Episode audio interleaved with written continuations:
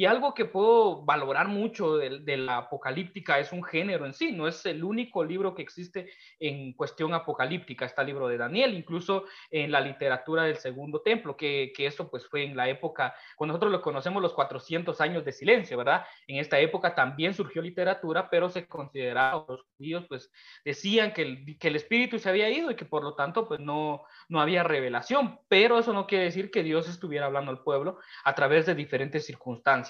Y específicamente en el, en el Evangelio, bueno, en el Apocalipsis capítulo 11 vamos a estar reflexionando el día de hoy, ¿verdad? Y lo bonito, lo alegre de la apocalíptica es que nos, nos lleva por un camino y que al final prácticamente nos responde, dice, no, no es así. ¿Verdad? Entonces, esta es como la diversión del escritor y que al final de cuentas podemos tener aproximaciones, acercamientos, pero hasta cierto punto solo quedan a mente del escritor que quiso él dar, a entender. Entonces, esto es lo alegre de, de, estudiar el Apocalipsis. Bueno, llegamos al capítulo 11, versículo 1 al 14, que nos corresponde estudiar en esta oportunidad acerca de los dos testigos, y llegamos prácticamente a la mitad del libro. Consta de 22 capítulos y ahora pues estamos precisamente a la mitad del, Y en este relato, y creo que en todo Apocalipsis, vamos a encontrar que los verbos eh, cambian constantemente, ¿verdad? En algún momento el escritor habla en tiempo presente, pasado, futuro, pero él no está enfocado específicamente en presentarlo cronológicamente. Y aquí en el capítulo 11 podemos identificar varios elementos claves del porvenir, los eventos futuros, la escatología, el plan de Dios en el futuro, pero vemos que prácticamente como que hay una reconstrucción del templo en el verso 1. Y vamos a entrar ya en materia, veamos en Apocalipsis 11 y voy a ir mencionando algunos versos y vamos a identificar varios elementos como por ejemplo la reconstrucción del templo de los judíos. El verso 1 dice, entonces me fue dada una caña semejante a una vara de medir y se me dijo, levántate y mide el templo de Dios y el altar y a los que adoran en él. Aquí después vamos a analizar bien, bien eh, cada uno de los versículos, espero que me pueda dar tiempo, ¿verdad? Pero acá prácticamente hay una restauración del templo en la ciudad de Jerusalén, que obviamente es una ciudad corrupta, como se va a definir, pero también una ciudad santa. Eso nota y dice, y sus cadáveres están en la, en plaza de la grande ciudad, que en sentido espiritual se llama Sodoma, Egipto, donde también nuestro Señor fue crucificado. Entonces, acá, hermanos, en el templo prácticamente hay un altar. Entonces se establece prácticamente un sistema de sacrificios nuevamente. Y aparece por primera vez la bestia. Dice, y los moradores de la tierra se regocijarán sobre ellos y se alegrarán y se, y se enviarán regalos unos a otros, porque estos dos profetas habían atormentado a los moradores de la tierra. Y vamos, quiénes son estos dos testigos, ¿verdad? Entonces prácticamente esta, este tormento en realidad es el mensaje que causa tormento. El verso 3 dice, y daré a mis dos testigos que profeticen por 1260 días vestidos de silicio. Entonces aquí tenemos una actividad de los dos testigos, posiblemente, posiblemente, y en su momento vamos a ver los diferentes argumentos, que posiblemente sea Moisés, Elías, Enoch o, u otro profeta más o alguien del Antiguo Testamento. Entonces acá vamos a encontrar en el verso 1 vamos a notar principalmente el lugar de la profecía. El verso 1 y verso 2 dice, entonces me fue dada una caña semejante a una vara de medir y se me dijo, levántate y mide el templo de Dios y el altar y a los que adoran en él. Pero el patio que está fuera del templo, déjalo aparte y no lo midas, porque ha, ha sido entregado a los gentiles y ellos hollarán la ciudad santa 42 meses. Vamos a ver esto. El versículo 1 dice entonces, entonces me fue dada una caña semejante a una vara de medir. Y se me dijo, levántate, mide el templo de Dios y el altar y a los que adoran en él. Entonces, una caña, en este caso se está usando una caña como un bambú, nosotros en contexto guatemalteco conocemos que es el bambú y por su, eh, su peso liviano pues se usaba para medir. Y entonces la palabra acá hay una orden, es un levántate, le dicen a, a Juan. Y esta palabra levántate significa levantarse de la enfermedad, pero también significa levantarse de la muerte, levantarse de la oscuridad, levantarse de una inactividad, levantarse de la ruina. En otros, en otros términos también puede significar resucitar o despertar de un sueño. Y la orden es levántate, mide el templo. Entonces el templo se refiere al lugar eh, santo de Dios, ¿verdad? Nosotros conocemos eso. El altar pues se refiere al, lugar donde se sacrifica, ¿verdad? En sentido literal o figurado. En este caso pues podríamos verlo en sentido literal, pero también en sentido figurado. Posiblemente un lugar donde se ofrezcan ofrendas. Entonces probablemente el altar que se menciona acá eh, eran prácticamente donde animales eh, eran ofrecidos delante del Señor. Y otra expresión que me llama la atención es, dice, los que adoran, es decir, el pueblo de Dios, pero también estarán los gentiles en el patio de afuera. Vamos a ver qué, qué es esto también. Y la palabra adorar, como dice en el texto, y los que adoran en él al final del verso 1, la palabra adorar es la palabra griega proscuneo, que es la, que la idea de esta palabra es besar como un perro lame la mano del amo es doblarse, reverenciar, pegar la frente al suelo. Y este mismo, eh, la misma palabra se usa cuando en Mateo 2.2 vienen los magos de Oriente y dicen, venimos a Jesús a adorarle, ¿verdad? La palabra proscuneo, vienen a arrodillarse frente a él. Entonces este pasaje es algo profético de la medición del templo para referirse posiblemente a una visión que Ezequiel tuvo en el capítulo 40, 40, perdón, pero aquí en este caso se refiere a la Nueva Jerusalén. Entonces, esta medición parece preservar la iglesia en los tiempos de peligro público. Ahora, cuando digo varias veces parece, parece, porque como les decía hace un momento, la apocalíptica tiene ese arte, ¿verdad? Decirnos algo, pero que al final, no, no, no, es como decir, es broma, no, no es así, ¿verdad? Entonces nos confunde un poquito, ¿verdad? Y Apocalipsis es el, libro menos leído por, por las expectativas que, que, muchos tienen. Yo recuerdo que en mi época de infancia me evangelizaban con Apocalipsis, ¿verdad? Imagínense ustedes, si no te arrepentís, te lleva la gran bestia, ¿verdad? ¿Y quién era la bestia? Y un montón de cosas más. Entonces, de una u otra forma, pues crearon en mí cierto temor del Señor, ¿verdad? Si no, pues no estaría hoy acá. Pero en esto vamos a notar que parece que las personas tenían un tipo de persecución pero también tiene que ver con algo, algo reformado, es decir, una un reavivamiento espiritual. Y las, los adoradores iban a ser medidos, es decir, iban a ser evaluados. Y prácticamente cuando se menciona la palabra altar, parece una señal de reconstrucción del templo en Jerusalén y el restablecimiento del sistema sacrificial. Entonces, hermanos, esto no lo sabemos con exactitud, ¿verdad? No sabemos cuándo y si va a suceder, no sabemos cuándo será el momento preciso en que esto se dé. Y algunos pues argumentan que parte la última semana de, o prácticamente la segunda mitad de la gran tribulación se complementa allá en Daniel, las 69 semanas, y esta parte, como dicen, bueno, hay 69 semanas donde se dirigió todo el sistema sacrificial y estamos en el periodo de la iglesia. ¿verdad? Y la semana 70, entonces vamos a retornar otra vez a esto, al sistema sacrificial, pero vamos a ver en su momento que posiblemente sea otra interpretación. Ahora bien, pasamos al verso 2 y dice, pero el patio que está fuera del templo, déjalo aparte, le dicen a Juan y no lo midas, porque ha sido entregado a los gentiles y ellos hollarán la ciudad santa 42 meses. El patio que se menciona en este versículo es el mismo patio en el Antiguo Testamento, que un patio sin techo, un lugar afuera del lugar santísimo, pero tiene que ver con el atrio de los gentiles, que estaban separados en los tiempos de Herodes, ¿verdad? El, tiempo herodiano, donde se separaba por un muro. Los judíos podían entrar, pero los, los gentiles no, y eran penados con, valga la redundancia, con pena de muerte si ellos atravesaban eso. Entonces, el hecho de que a Juan se le ordene que no mida al templo, que lo olvide, eh, posiblemente esté simbolizando el rechazo de Dios a los gentiles, pero escuchen bien, los gentiles incrédulos que han oprimido a su pueblo del pacto. Ahora, ¿quiénes son estos? Es Israel. Los atrios eh, prácticamente externos adoran, pero prácticamente van a ser contados como los enemigos. Y la palabra gentiles en este caso está usando la palabra etnos, que se refiere a, a las personas no judías, ¿verdad? Porque cuando se habla del pueblo judío se usa otra palabra griega que es la palabra griega laos.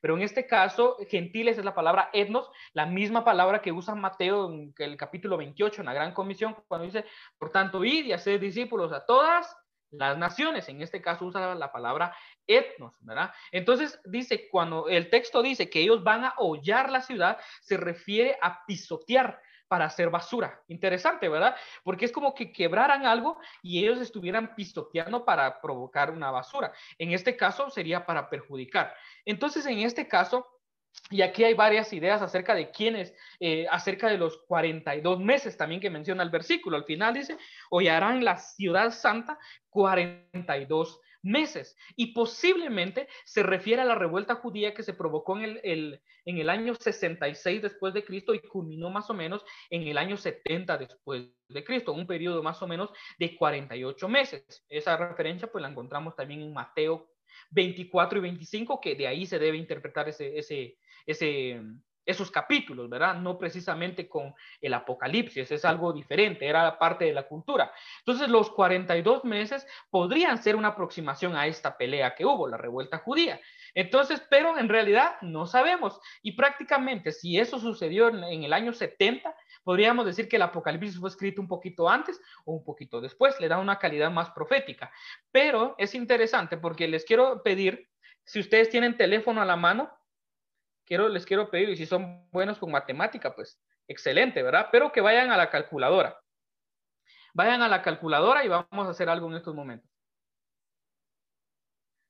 Muy bien. Vamos a ir ya mencionando algunas, algunas cosas del verso 3. Note lo que dice el verso 3. Dice así, y daré a mis dos testigos que profeticen por... Bueno, primero, principalmente, perdón, quiero que noten el verso 2. Dice 42 meses. pongan en su teléfono 42 meses. Pónganlo por 30 días cada mes. Les da un total de 1260 días. Si notamos el verso 3 dice, y daré a mis dos testigos que profeticen por 1260 días vestidos de silicio. Eso nos da una aproximación o nos da el dato exacto, ¿verdad? Ahora bien, si lo dividimos entonces, dividámoslo entre 365, nos va a dar 3.45 y fracción, ¿verdad? Posiblemente, o sí, lo más acertado es que esté hablando acerca de la mitad de la tribulación. ¿verdad? Los tres, eh, tres, años y medio que podemos tener acá.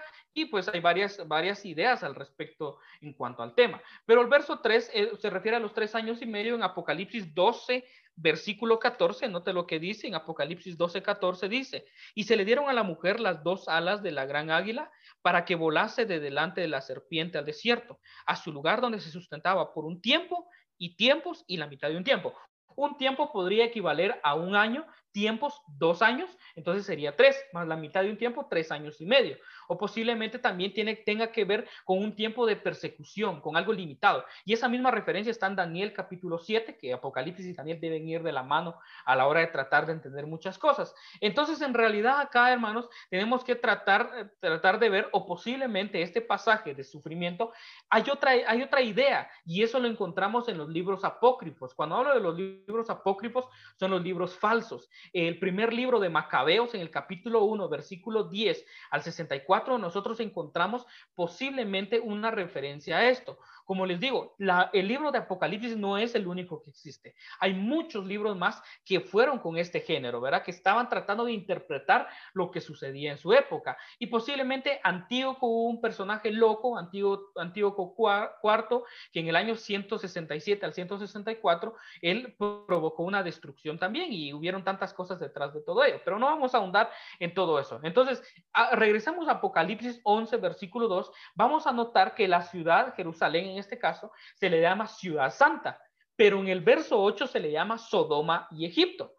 En la Biblia notamos la palabra santo que quiere decir alguien apartado o algo apartado para el uso de Dios. Entonces, a pesar de la condición de Jerusalén, ahora podríamos decir de la tribulación, siempre es una ciudad escogida por Dios, pero es una ciudad santa que Dios la apartó para usarla en su, por su reino mesiánico, ¿verdad?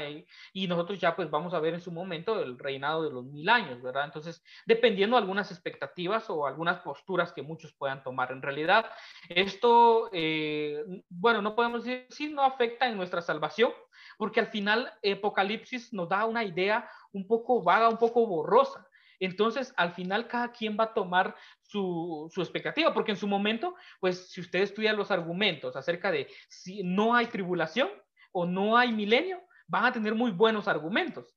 Pero si estudia que hay tribulación y hay milenio, hay muchos, muchos argumentos que nos pueden ayudar a eso. Entonces, en realidad, por eso les decía al principio que Apocalipsis es un tanto divertido, porque nos lleva un poco por un camino, pero luego nos retorna y nos dice, no, parece que no es así. Entonces, en realidad, hermanos, la idea es que somos salvos, ¿verdad? Y no, es, no quiero decir que con esto Apocalipsis no importa, sino que prácticamente el versículo que estamos ya reflexionando habla acerca de una destrucción y algo, una devastación que vendría a Jerusalén, posiblemente con el anticristo. Y los 42 meses coincide con la, con la maldad del anticristo. Y hay muchos versículos más. El 12.6, note lo que dice, Apocalipsis 12.6 dice, y la mujer huyó al desierto donde tenía lugar preparado para Dios, para que ahí se sustentara por 1260 días. Ahora note Apocalipsis 11.3 dice que los dos testigos iban a profetizar, perdón, por 1260 días vestidos de silicio. Entonces, ahora bien, aquí parece ser un proceso de, sufrimiento y lo vamos a ver en su momento. Pero hasta este punto, en estos primeros dos versículos aprendemos mucho acerca del ministerio de los dos testigos. En el lugar de la profecía hay un templo, hay un altar donde la gente adora, hay un pueblo que adora adentro y un pueblo que adora afuera judíos y gentiles. Los sacrificios que se ofrecen parece ser un eh, sistema de sacrificio judío, ¿verdad? Ofrecer un holocausto, pero a la mitad de la tribulación el anticristo hace cesar el sacrificio. Acompáñame a ver Daniel capítulo 9, versículo 27. Si quiere, deje un dedo ahí en Apocalipsis y vamos a Daniel capítulo 9. Veamos Daniel capítulo 9, versículo 27. Vamos a notar esto. Dice así, y por otra semana confirmará el pacto con muchos. A la mitad de la semana hará cesar el sacrificio y la ofrenda. O sea, eso se va a acabar en su momento. ¿Verdad? Entonces, ¿cuándo va a ser? El momento preciso no lo sabemos, pero lo que sí sabemos es que va a ser a la mitad. Entonces, podríamos decir entonces que no es tanto un sistema sacrificial de corderos o algo así, sino podría ser un sistema sacrificial de personas eh, eh, que estén predicando el Evangelio. Vayamos a Apocalipsis capítulo 20, versículo 4. Ahí vamos a notar una referencia posiblemente a esto. Apocalipsis 20, versículo 4 dice, y vi tronos y se sentaron sobre ellos los que recibieron facultad de juzgar, y vi las almas de los decapitados por causa del testimonio de Jesús y por la palabra de Dios, los que no habían adorado a la bestia ni a su imagen, y que no recibieron la marca en sus frentes ni en sus manos, y vivieron y reinaron con Cristo por mil años. Entonces, esto posiblemente iba a ser en el proceso donde vendría el anticristo. Y nosotros notamos un pasaje allá en 2 de Tesalonicenses 2, versículo 3 al 4, vamos a ver esta referencia. Pero entonces en realidad el tiempo de ministerio de estos dos testigos iba a ser por 42 meses, que prácticamente estos dos, estos 42 meses estaría bajo el control de los gentiles, porque hay tiempo para los gentiles hasta la segunda venida de Cristo. Entonces, si hablamos del rapto, es ese encuentro que nosotros nos vamos, a, valga la redundancia, nos vamos a encontrar con, con Cristo en las nubes, según el pasaje que tenemos de Primera de Tesalonicenses, donde Pablo dice que nos encontraremos con él en las nubes. La segunda venida es donde él viene a establecer su reino, es la expectativa o la concepción que nosotros tenemos. Ahora, ¿cuál es el tiempo de la profecía? El verso 3 notamos y dice así, eh, regresemos a Apocalipsis 11. Apocalipsis 11, versículo 3 dice, y daré a mis dos testigos que profeticen por 1260 días vestidos de silicio. Ahora bien, testigos, aquí la palabra, la palabra testigos es la palabra griega martus, o donde viene la palabra eh, Marta o el nombre Marta, que el origen es un poco desconocido, pero significa prácticamente un testigo en un sentido judicial y se relaciona con un mártir o un testigo, alguien que muere por causa de algo. Entonces se hace referencia a los que testifican de la vida, la muerte y resurrección de Jesús, aquellos que testifican de la verdad, ¿verdad? Acerca de Jesucristo mismo. Entonces, en este pasaje, realmente nosotros podemos ver que los dos testigos son investidos por Dios con poder y autoridad, porque el texto dice, y daré, ahí está hablando en primera persona, yo daré les voy a otorgar esto. Entonces, posiblemente sea durante la segunda mitad de la tribulación. En realidad, como les digo, no sabemos a ciencia cierta, solo podemos acercarnos. Entonces, esto sería la culminación prácticamente de los testimonios de Dios a Israel por medio de un mensaje que prácticamente iba a traer juicio, pero también iba a traer gracia para los que se arrepintieran y creyeran. Entonces, acá notamos que los dos testigos del Señor Jesucristo predican en Jerusalén por 1260 días, que son equivalentes a 42 meses de 30 días cada uno, que son tres años años y medio aproximadamente. Entonces, prácticamente en esta época nadie tendría la excusa por de, decir no escuché el evangelio y por lo tanto me voy detrás del anticristo, ¿verdad? Entonces, acá eh, prácticamente el anticristo tomaría la forma del Mesías, incluso muchos van a creer que él tiene el Espíritu Santo y que va a hacer va a hacer muchos milagros. Entonces, cuando el texto habla también acerca del silicio, por estos por este tiempo habla acerca de dolor. Prácticamente este dolor podríamos decir que se refiere al dolor que sienten los dos testigos al ver a la ciudad corrompida, porque se le llama Sodoma y se le llama Egipto. Y nosotros sabemos quién era Sodoma y quién era Egipto desde el Antiguo Testamento. Entonces acá los dos testigos posiblemente se refieran a Moisés o a Elías. En su momento vamos a ver por qué decimos acerca de eso. Ahora bien, el avivamiento o el dolor que las personas o los testigos de Dios sienten en este, en este momento iba a provocar un terror en las personas, ¿verdad? En los enemigos. Y los testigos prácticamente no, no, no debían cansarse y debían sufrir y servir y debían ellos pensar en ese premio eterno. Entonces, hermanos, eso nos lleva a pensar a nosotros con qué frecuencia nosotros nos enlutamos por la idolatría en nuestra vida o en las demás personas. Porque acá los testigos empiezan a hablar, dice, vestidos de silicio. O sea, fueron investidos por autoridad y poder divino, pero por otro lado fueron investidos también de forma física con una señal de dolor. El vestido de silicio era señal de dolor, de arrepentimiento, de indignación. ¿Verdad? ¿Cómo se siente usted? Yo espero que no haya ido a, manifestar allá al, palacio, ni que usted haya quemado algo ahí. Pero ¿cómo se siente su corazón cuando usted ve esas circunstancias en nuestro contexto? ¿Verdad? ¿Acaso no, debería eh, indignarnos? Y prácticamente ese es el sentimiento que encontramos aquí en los dos, en los dos testigos. Ahora bien, ¿quiénes son esos dos testigos? Aquí hay una profecía de Zacarías. En Zacarías hay un pasaje que habla acerca de los dos testigos. Esos dos testigos están siempre delante de Dios. Entonces, en realidad, vamos a ver, el verso 4 dice, estos testigos son los dos olivos. Estos dos olivos está el pasaje de Zacarías, Zacarías capítulo 4, versículo 3, versículo 12 al 14 también. Si usted en su momento lo puede leer, sería excelente. Entonces acá sigue diciendo el texto, estos dos testigos son los dos olivos y los dos candeleros que están en pie delante de Dios de la tierra. Cuando el Señor los llama los dos olivos, pues sí tiene relación con Zacarías. Pero en Zacarías, si usted lo lee en su momento, va a notar que en Zacarías habla de un candelero. En este caso habla de dos candeleros. Entonces prácticamente Dios está señalando un aspecto de su ministerio. Entonces ellos son luz a las naciones, ambos, ¿verdad? Toda la nación de Israel como los gentiles, así como Juan y el Señor Jesucristo y todas las demás antorchas humanas, ¿verdad? Fueron eh, esa luz en medio de su momento. Nosotros también hoy podemos ser luz, ¿verdad? Entonces les llama candelero en el sentido de que pueden ser luz a las naciones, porque el mensaje está, dice, estos testigos son los dos olivos y los dos candeleros que están en pie delante del Dios de la tierra. Ahora, ¿quiénes son esos dos testigos? El verso 5 dice, si, si alguno quiere dañarlos, sale fuego de la boca de ellos y devora a sus enemigos. Y si alguno quiere hacerles daño, debe morir él de la misma manera. El verso 6 dice, estos tienen poder para cerrar el cielo a fin de que no llueva en los días de la profecía y tiene poder sobre las aguas para convertirlas en sangre y para herir la tierra con toda plaga cuantas veces quiera. Entonces, el verso 5 encontramos la palabra dañar. La palabra dañar en el verso 5 es tomar algo para perjudicarlo, para arruinarlo. Verá, es una acción específica que Juan está delegando acá.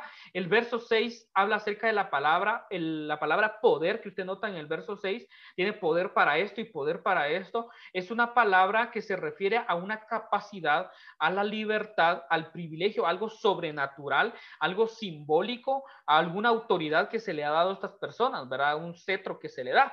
Pero la autoridad es de cerrar el cielo y herir la tierra. Estos conceptos van a ser claves, porque nosotros podemos ver, estos dos testigos tienen el poder en su boca. En el caso, eh, si podemos argumentar en la primera parte que nosotros notamos que es Elías, nosotros podemos decir, recuerdan ustedes el pasaje de Segundo de Reyes, capítulo 1, versículo 10, donde Elías pide fuego para devorar a sus enemigos.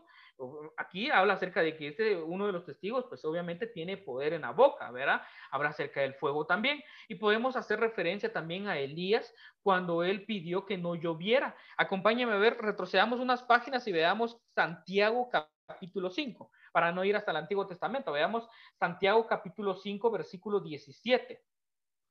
Santiago capítulo 5, versículo 17 dice así, Elías era hombre sujeto a pasiones semejantes a las nuestras y oró fervientemente para que no lloviese y no llovió sobre la tierra por tres años y seis meses, tres años y medio, ¿verdad? Y hace conexión con esto que estamos viendo, los 1260 días o los 42 meses, tiene mucha relación. Entonces podemos decir que Elías cerró por su palabra y no llovió sobre la tierra por tres años y medio, según el pasaje que leíamos. Y Elías viene antes de la segunda, antes de la venida de Cristo. Y es interesante porque nosotros podemos, recuerda usted el pasaje de Malaquías capítulo 4, versículos 5 y 6, que vendría, había una profecía que iba a venir el, Elías, eh, como buen chapín, el Elías, antes de, del Mesías prometido. Y los discípulos sabían algo al respecto. Pero esto, hermanos, nos da un montón de problemas. Acompáñeme a ver, vayamos a Malaquías Vamos a ver a Malaquías y luego pasamos a Mateo para tratar de ver eh, a Jesús y los problemas que nos da este, este pasaje. Porque si notamos en Malaquías 4, versículos 5 y 6 dice, he aquí yo os envío el profeta Elías antes que venga el día de Jehová, grande y terrible. Terrible, perdón. Él hará volver el corazón de los padres hacia los hijos y el corazón de los hijos hacia los padres. No sea que yo venga y hiera la tierra con maldición. Ahora, los discípulos de Jesús tenían algo, las personas que ya en la época de Jesús tenían ese concepto. Vayamos a Mateo capítulo 17. Veamos Mateo capítulo 17, versículo 10 al 13, en el monte de la transfiguración. Mateo capítulo 17, versículo 10 al 13. Bueno, leamos el verso 3, donde ahí notamos, y estos dos testigos posiblemente sean ellos. Dice, y aquí les aparecieron Moisés y Elías hablando con él. Por eso pues decimos que tiene relación con eso también en Apocalipsis. Ahora note el verso 10 al verso 13, dice, entonces sus discípulos le preguntaron diciendo, ¿por qué pues dicen los escribas que es necesario que Elías venga primero? Respondiendo Jesús le dijo, a la verdad Elías viene primero y restaurará todas las cosas, mas os digo que Elías ya vino y no le conocieron, sino que, sino que hicieron con él todo lo que quisieron. Así también el Hijo del Hombre padecerá de ellos. Entonces los discípulos comprendieron que les hablaba de Juan el Bautista. Ahora retrocedamos unas páginas y veamos el capítulo 11 de Mateo, capítulo 13, versículo 14. Mateo 11, versículo 13 y 14 dice, porque todos los profetas y la ley profetizaron hasta Juan. Y si queréis recibirlo, él es aquel Elías que había de venir. Entonces, recordamos Mateo 17, 10, dice, los escribas decían que Elías tendría que venir primero, pero ellos conocían que las profecías, eh, hacía referencia a Malaquías 4, del 5 al 6, pero Cristo lo confirmó, dijo, sí, él tendría que ser el Mesías. Y el verso eh, Mateo 17, 11 dice lo siguiente, lo voy a leer otra vez, dice Mateo 17, 11, dice, respondiendo Jesús les dijo, a la verdad Elías viene primero y restaurará todas las cosas. O sea, va a venir Elías primero. Y si recordamos Apocalipsis, todavía no ha venido el reino mesía, eh, milenario. Todavía estamos en ese proceso de un paréntesis, ¿verdad? Pero esto nos da un problema, hermanos, porque vayamos al pasaje de Juan capítulo 1, versículo 19, al Evangelio de Juan capítulo 1, versículo 1, perdón, versículo 19. Juan, el Evangelio de Juan capítulo 1, versículo 19 al 21. Dice así, este es el testimonio de Juan. Cuando los judíos enviaron a Jerusalén sacerdotes y levitas para que le preguntaren, ¿tú quién eres? Confesó y no negó, sino confesó, yo no soy el Cristo, dijo Juan el Bautista. Ahora, note bien el verso 21. Y le preguntaron, ¿qué pues? ¿Eres, eres tú Elías? ¿Qué dijo Juan? No, no, no soy Elías. Y Jesús dijo que sí. ¿Qué hacemos con este problema? ¿Verdad?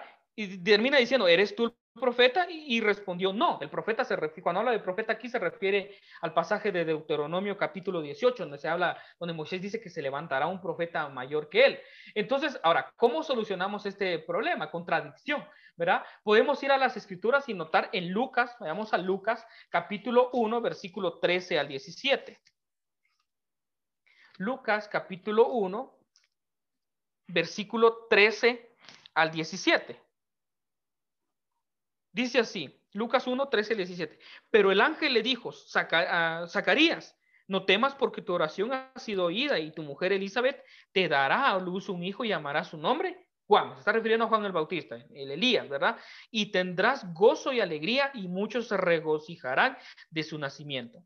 Porque será grande delante de Dios, no beberá vino ni sidra y será lleno del Espíritu Santo, aún desde el vientre de su madre y hará que muchos de los hijos de Israel se conviertan al Señor, Dios de ellos, e irá delante de él con el espíritu y el poder de Elías, con el espíritu y el poder de Elías, para hacer volver los corazones de los padres y de los rebeldes a la prudencia de los justos, para preparar al Señor un pueblo bien dispuesto. Ahora bien, en, parte de la, de la profecía eh, judía, nosotros podemos ver profecías de doble cumplimiento. ¿Qué quiere decir esto? Se cumplió en un momento y se vuelve a cumplir en otro momento. Pero lo que quiero resaltar acá es que Juan digo, yo no soy, yo no soy Elías, no soy el Mesías. Entonces, ¿qué quiso decir con todo esto, con todos estos pasajes que leímos? Jesús dijo, sí, ¿verdad? Él, es el Mesías, perdón, él es Elías, pero la condición era si ustedes quieren recibirlo de esta forma. Entonces, hermanos, tenemos que notar que el, eh, eh, Juan venía con el espíritu y poder de Elías. No era Elías en realidad. ¿verdad? Y aquí notamos que Juan tenía como propósito preparar un pueblo para el arrepentimiento. Y si retornamos a Apocalipsis, podemos ver el testimonio de, de los dos testigos que ellos predicaran para, predicar y al final vamos a ver que muchas personas van a morir, pero otros van a darle gloria al Señor, preparando la venida del Señor. Entonces podríamos decir, aparece el primer eh, Elías, si quisiéramos verlo así, que es Juan, y luego aparece el Mesías. Y vamos a Apocalipsis, aparece Elías y luego aparece el Mesías ya en su reino milenario. Entonces podemos decir, bueno, entonces uno de los testigos puede ser, eh, puede ser Elías y todo apunta a que sea Elías. Ahora retornemos a Apocalipsis, capítulo 6 en su segunda parte. Dice así, bueno, leamos Apocalipsis 11:6, dice, estos tienen poder para cerrar el cielo, se refiere a Elías, a fin de que no llueva en los días de su profecía. Ahora, note esto, dice, para que no llueva en los días de su profecía. ¿Cuántos días serán los días de su profecía? Tres años y medio. ¿Qué nos dijo Santiago? Que Elías oró para que no lloviera tres años y seis meses, tres años y medio. Entonces, no, notamos esa conexión, ¿verdad? Eso es importante. Ahora bien, y dice, y, luego sigue diciendo el texto, y tiene poder sobre las aguas para convertirlas en sangre y para herir la tierra con toda plaga cuantas veces quiera. ¿A quién le suena este segundo testigo? ¿Quién le recuerda este segundo testigo? Podemos pensar en Moisés, ¿verdad? Entonces el segundo testigo, podemos, esto lo podemos argumentar en el monte de la transfiguración cuando aparece, ¿quiénes aparecen? Aparecen Moisés y Elías, ¿verdad? Aparecen ahí en el monte de la transfiguración como los dos testigos. Entonces el segundo testigo tiene poder para convertir las aguas en sangre. Ahora bien, si vamos a Éxodo capítulo 7, versículo 14, ¿cuál es la primera plaga que se da? Las aguas convertidas en sangre. Luego van las ranas, los piojos, las moscas, el ganado, las úlceras, el granizo, las langostas, las tinieblas y por fin la muerte de los primogénitos. Entonces notamos que el segundo pasaje pues, es corto, ¿verdad? Apunta a que era el Mesías, a que era, perdón, era Moisés. Entonces podemos ver los dos testigos, Elías y Moisés, de acuerdo a, los, a, los, a las conexiones que podemos tener acá. Ahora bien, estos dos testigos, ¿qué va a pasar? El verso 7 Dice, cuando hayan acabado su testimonio, la bestia que sube del abismo hará guerra contra ellos y los vencerá y los matará. Es decir, hermano, esta es una de las primeras referencias acerca de la bestia, pero cuando ellos terminan de dar su testimonio, va a surgir la bestia. Y cuando surge esta bestia, los va a matar los va a triturar prácticamente y esto va a ser el fin. Ahora nota el verso 8, dice, y sus cadáveres están en la plaza de la grande ciudad que en sentido espiritual, note, aquí Juan está aclarando, en sentido espiritual se le llama Sodoma. Y si yo me pregunto cuáles eran las características de Sodoma, y en el sentido espiritual, una ciudad totalmente corrupta, corrompida, Y Egipto es similar, idólatra, ¿verdad? De donde, y si notamos, pues también tiene mucho que ver con todo este aspecto de lo que hemos estado hablando, que prácticamente la profecía es algo ficticio, pero no por eso quiere decir que sea irreal. Y, y si notamos también en este verso, nosotros notamos que el eh, verso 3 dice ciudad santa, le llama Jerusalén, y ahora le llama también Sodoma, por los vicios, por la idolatría que nosotros podemos notar en esto. Ahora, el hecho que el verso 8 mencione que los cadáveres de estos dos testigos van a estar tirados en las plazas, que no los van a enterrar, esto es una muestra de un corazón sin piedad, un corazón eh, maligno. Y esto era parte de la cultura porque en Deuteronomio capítulo 21 se habla acerca de esto, que las personas debían ser enterradas el mismo día para que no provocaran disturbios pero en parte de la ciudad, si usted ha escuchado el libro de Tobit, yo le invito a que pueda leer estos libros, son interesantes, Tobit, Judith, Macabeos, porque ellos nos dan información acerca de cómo era esta época, pero Judith eh, eh, perdón, Tobit habla acerca de que en su momento Tobit va, recoge cadáveres en las plazas y los va a enterrar. Era parte de su piedad, era parte de la cultura en esta época. Y el no hacerlo era una ofensa para el pueblo. Ahora bien, el verso 9 dice, y los del pueblo tribus, lenguas y naciones, aquí está hablando algo universal. Y dice, verán sus cadáveres por cuánto? Tres días y medio. Notamos nuevamente este parámetro. Y nos no permitirán que sean sepultados. Y los moradores, dice el verso 10, y los moradores de la tierra se regocijarán sobre ellos y se alegrarán y se enviarán regalos unos a otros, porque estos dos profetas habían atormentado a los moradores de la tierra. Ahora, ¿Qué tormenta tenían ellos? Aquí se refiere a todos los pueblos, pues, gentiles, judíos, todos, ¿verdad? Y al final pues se iban a, ¿cuál era el crimen de ellos? ¿Por qué los mataron? Notemos el verso 3, y daré a mis dos testigos que profeticen por 1270 días. El pecado, el crimen de ellos era predicar la palabra de Dios. ¿Verdad? Entonces aquí pues no están pensando en una mega iglesia para hacerse popular, sino aquí está pensando a las personas que sean fieles al Señor y a su mensaje. Y los tres días y medio posiblemente estén relacionados con el ministerio de Jesús, ¿verdad? Tres años aproximadamente, los tres días de su muerte, después de eso la resurrección. Entonces debemos notar esto que, que Apocalipsis nos habla acerca de todo. Apocalipsis es como cuando usted está en su último año de cualquier carrera. Usted está a nivel medio, eh, por ejemplo, está en bachillerato o alguna otra carrera o está en la universidad, llegan los licenciados y dan por hecho de que usted ya sabe todo, ¿verdad? Y, y Juan parece ser esto. Juan parece, parece ser de que, bueno, ustedes ya conocen las profecías, saben todo lo que ha pasado, entonces yo solo voy a hablar. ¿verdad? Entonces Juan juega un poquito a veces con eso y no sé si han notado que en algunos puntos como que nos decepciona porque no nos dice exactamente quién es. ¿Por qué no escribió los dos nombres? Estos dos testigos eh, son Elías y Moisés, ¿verdad? Tenemos que ir a otros textos para tratar de entender qué es lo que traía Juan en mente. Ahora, notemos del verso 11 en adelante, dice, pero después de tres días y medio entró en ellos el espíritu de vida enviado por Dios y se levantaron sobre sus pies y cayó gran temor sobre, sobre los que los vieron. Ahora, quiero que noten algo, porque cualquier judío del primer siglo, nosotros vamos a notar que un judío del primer siglo, ellos estaban a las expectativas de un Mesías guerrillero, de un Mesías que viniera y los liberara y, que ellos iban a ser libres de la opresión romana, su situación económica iba a mejorar y todo lo demás. Pero el Señor viene y Él trae todo lo contrario. Él trae paz. Entonces, cuando Cristo muere, y si ustedes recuerdan, las personas cuando iban camino a Emaús, decían las personas, nosotros pensamos que tal vez este nos iba a liberar. Ahora bien, ¿cuál es lo más importante en la, en la en el ministerio cristiano o en la, en la labor del evangelio, tenemos que pensar en la resurrección, que es el centro o el meollo del cristianismo. Porque sin resurrección, dice 1 Corintios 15, que nuestra fe es vana. Y estas personas van a venir y van a resucitar. Va a entrar el Espíritu de vida en ellos, ¿verdad? Entonces puede ser una alusión a la resurrección postrera que todos nosotros pues estamos a las expectativas también de ello. Ahora nota el verso 12, dice, y oyeron una gran voz del cielo que les decía, subid acá y subiremos al cielo, eh, subieron al cielo, perdón, en una nube y sus enemigos los vieron. ¿Recuerda usted cómo se fue Jesús allá en Hechos 1? Dicen los ángeles, así como lo vieron ir, como dice, así los van a venir, eh, los van a ver venir. Y si recordamos el pasaje de Primera Tesalonicenses, dice Pablo, nos encontraremos con él en las nubes. Y aquí hay una orden. Prácticamente le están diciendo a estos dos testigos, suban, y aquí algunos ven como una señal de arrebatamiento, que estas personas al final de su ministerio se van a ir al cielo y prácticamente va a surgir un terremoto, lo que dice el verso 13. En aquella hora hubo un gran terremoto y la décima parte de la, de la ciudad se derrumbó y por el terremoto murieron en número de siete mil hombres y los demás se aterrorizaron y dieron gloria a Dios del cielo. Ahora, en esta última expresión, dieron gloria a Dios del cielo, hay varias interpretaciones también.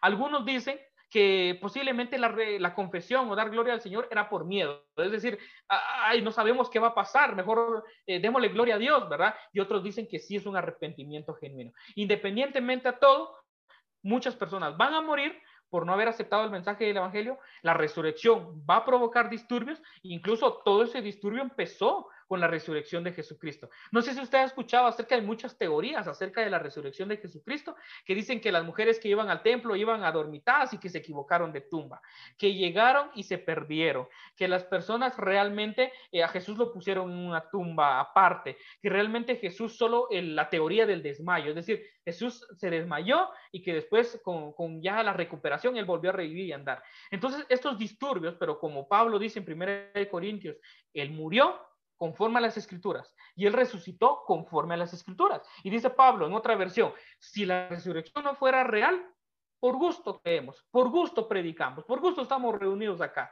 Realmente ya estaríamos condenados. Y si nos damos cuenta, Juan está viendo hacia atrás.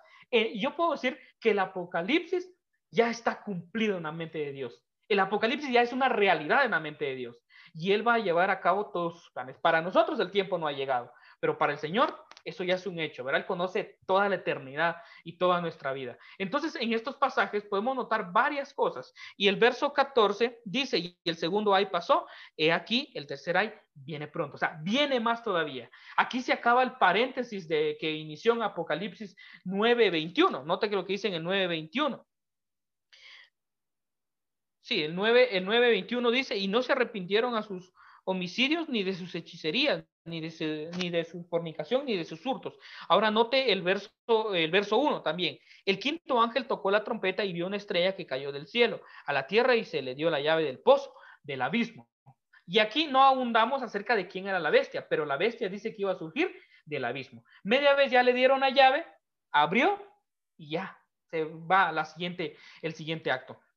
Entonces podemos ver que lo que sigue en Apocalipsis 11, la séptima trompeta y todo lo que se va a dar, es como el otro relato acerca de la gran tribulación también, todo lo que iba a suceder acá. Entonces la mayoría de estudiosos coinciden que el pasaje es un tanto difícil de interpretar, pero podríamos resumirlo de, de una forma sencilla, que el pueblo de Dios va a sufrir también al final.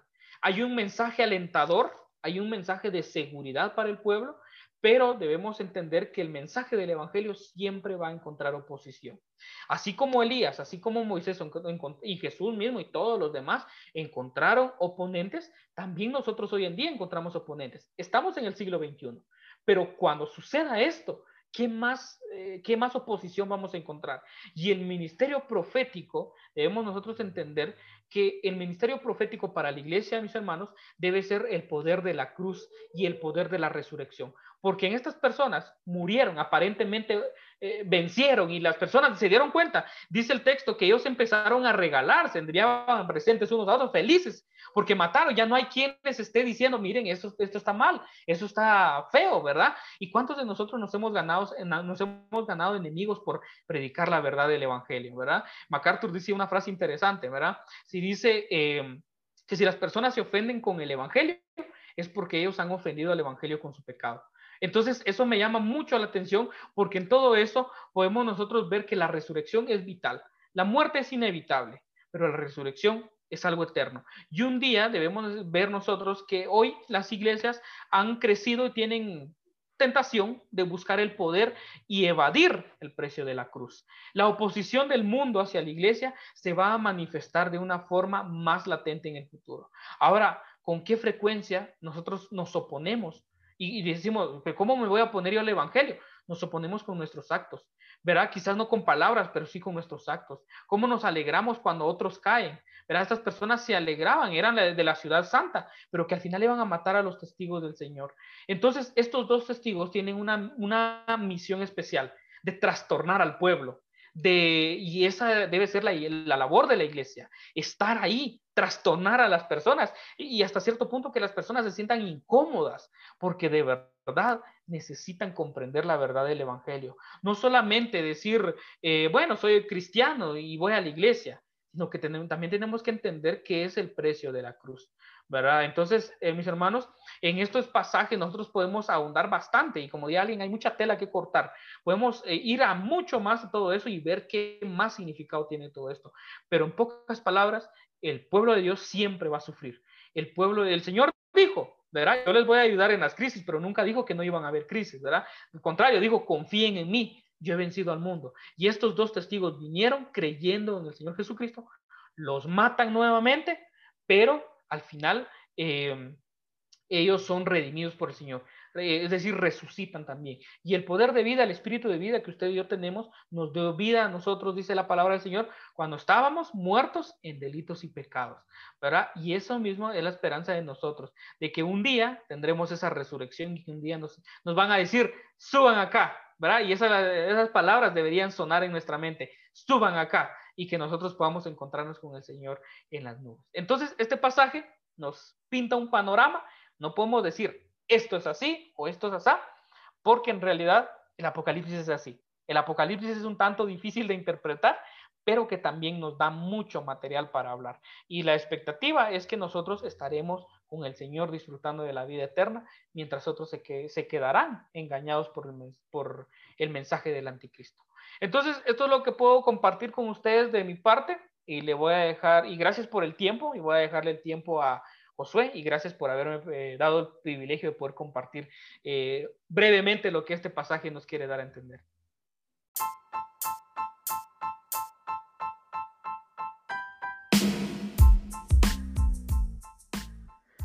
Síguenos en redes como donde dos o tres. Este podcast pertenece a la serie Revelaciones.